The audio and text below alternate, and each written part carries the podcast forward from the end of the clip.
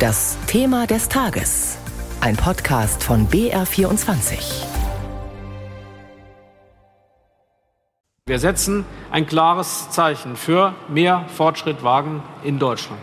Man könnte auch sagen, mehr Daten wagen, denn genau darum geht es uns als Verantwortliche, die sich das Ziel vorgenommen haben, Digitalisierung in Deutschland konsequent voranzutreiben. Digitalminister Volker Wissing war das heute Mittag auf dem Digitalgipfel. Zwei Tage lang haben Politiker, Vertreter der IT-Branche und Experten in Berlin zusammengesessen und über das Thema Digitalisierung beraten. Und wir fragen jetzt in unserem Thema des Tages, was ist dabei herausgekommen?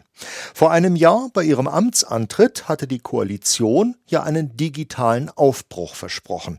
Doch viele Experten sagen, bisher sei von einer Zeitenwende nichts zu sehen. Das zeigt auch der Blick ins Ausland.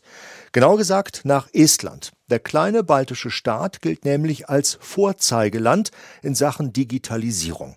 Unsere Korrespondentin Sophie Donges weiß, was Deutschland von Estland lernen kann. Hier sind die wichtigsten Punkte die Dinge von zu Hause erledigen. 99 Prozent aller Dienstleistungen kann man zu Hause am Rechner erledigen und zwar mit Hilfe einer digitalen ID. Bei Wahlen die Stimme abgeben, ein Rezept einlösen, die Steuer erledigen, eine Hochzeit anmelden.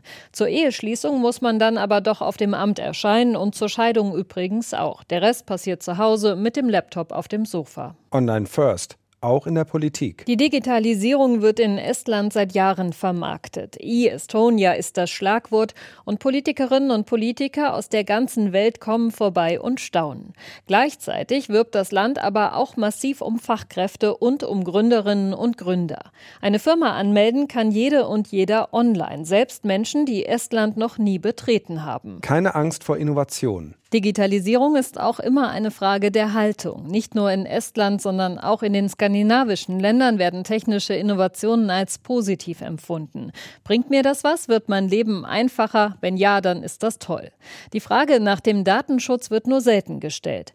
Und schon in der Schule kommen Kinder ganz selbstverständlich mit Themen wie Programmieren in Berührung. Cybersicherheit gleich mitdenken. Estland gilt als führend in Sachen Cybersicherheit. Allerdings hat das Land vor 15 Jahren auch schon einen der ersten großen Hackerangriffe erlebt. Drei Wochen lang waren Internetseiten von Banken oder Behörden immer wieder nicht erreichbar.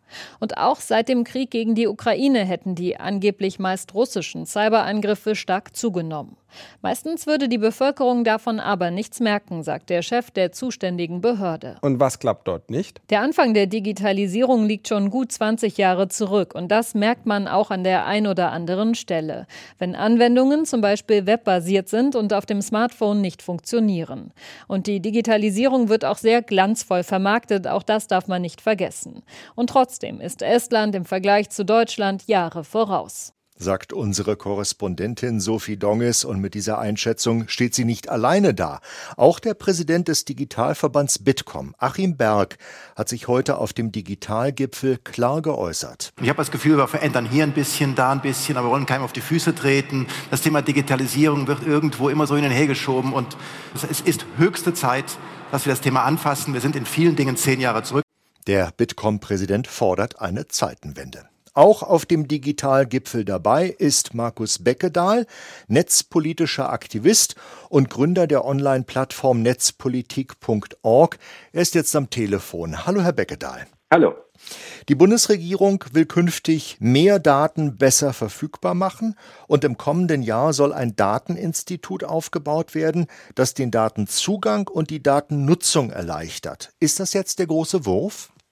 Ja, es ist zumindest ein Schritt in die richtige Richtung, der zehn Jahre zu spät kommt, aber besser jetzt als noch mal ein paar Jahre abwarten. Insofern ist es sehr sinnvoll, dass wir uns Gedanken machen, welche Daten wie genormt werden und wie der Öffentlichkeit zur Verfügung gestellt werden können.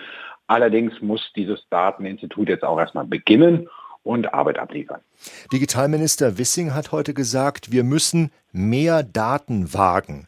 Mit Blick auf Länder wie Estland, nehmen wir in Deutschland den Datenschutz zu wichtig?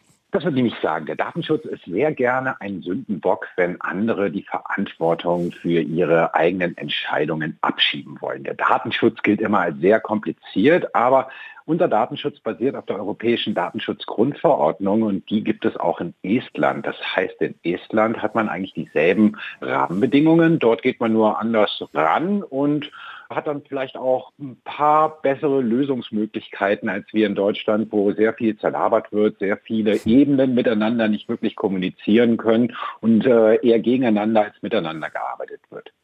Bei ihrem Amtsantritt, da hat die Koalition vor einem Jahr einen digitalen Aufbruch versprochen. Nun weiß ich nicht, ob Sie auf diese Frage kurz antworten können, aber woran hapert es vor allem? Also es hapert vor allen Dingen daran, dass die Visionen fehlen, obwohl der Koalitionsvertrag sehr viele gute Punkte hat, die sehr gut angekommen sind, aber sie werden kaum umgesetzt. Wir haben ein Kompetenzwirrwarr in unseren Ministerien. Es ist vollkommen häufig unklar, wer wofür federführend zuständig ist. Man bekämpft sich eher, als dass man miteinander arbeitet. Und drei Parteien in einer Koalition sind da auch nicht wirklich zielführend und das äh, sorgt halt dafür, in Verbindung damit, dass auch Ministeriumsspitzenebene niemand da ist, der richtig für Digitalisierung steht, dass wir eigentlich ja ein verschenktes Jahr hinter uns haben. Die Gigabit-Strategie der Bundesregierung, die sieht unter anderem vor, dass bis 2030 jedes Haus an ein Glasfasernetz angeschlossen ist. Halten Sie das für realistisch? Da würde ich mich, äh, ja, also das halte ich nicht für realistisch. Ähm, das sind immer so Zielsetzungen. Vor ein paar Jahren hat noch der CSU-Verkehrsminister, ich glaube, das war Dobrindt oder Scheuer, versprochen, dass das Ganze schon bis 2025 kommen soll. 2030, das sind acht Jahre in der Zukunft, das kann man mal versprechen. Ich bin mir ziemlich sicher, in fünf Jahren werden wir dann über 2035 äh, reden.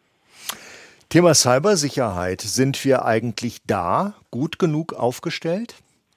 Ja, das ist ein sehr trauriges Thema. Dort sind wir leider überhaupt nicht gut aufgestellt und das ist ein ziemliches Problem. Ähm, hier haben wir auch Zielkonflikte. Das Innenministerium ist eigentlich für Cybersicherheit zuständig, hat aber eigene Interessen, indem man quasi unseren Strafverfolgungsbehörden noch äh, zusätzliche Überwachungsmaßnahmen äh, zugestehen möchte. Beides zusammen geht in der Regel nicht. Und hier haben wir einen klaren Zielkonflikt und der geht natürlich zulasten unserer aller Sicherheit. Sie haben gesagt, dieser Digitalgipfel, wo Sie ja heute auch waren, der sei nicht zeitgemäß. Was muss im nächsten Jahr anders werden? Also ich glaube, das ganze Konzept muss äh, reformiert werden. Bisher war der Digitalgipfel eine Präsentation von Unternehmen, die von der Bundesregierung irgendwie eine Förderung bekommen haben. Das ist so teilweise auf dem Niveau einer regionalen IT-Messe. Es findet aber finden nicht die Debatten statt, die wir dringend brauchen, die gesellschaftlichen Debatten, die nicht nur aus Unternehmensbeiträgen bestehen, sondern vor allen Dingen auch aus zivilgesellschaftlichen äh, Positionen, Reflexionen. Und nur wenn wir alle gemeinsam auf den Bühnen über die digitale Gesellschaft diskutieren können, werden wir Fortschritte machen. Vielen Dank, Markus Beckedahl, netzpolitischer Aktivist, Gründer der Online-Plattform netzpolitik.org. Und das war unser Thema des Tages zum Digitalgipfel in Berlin.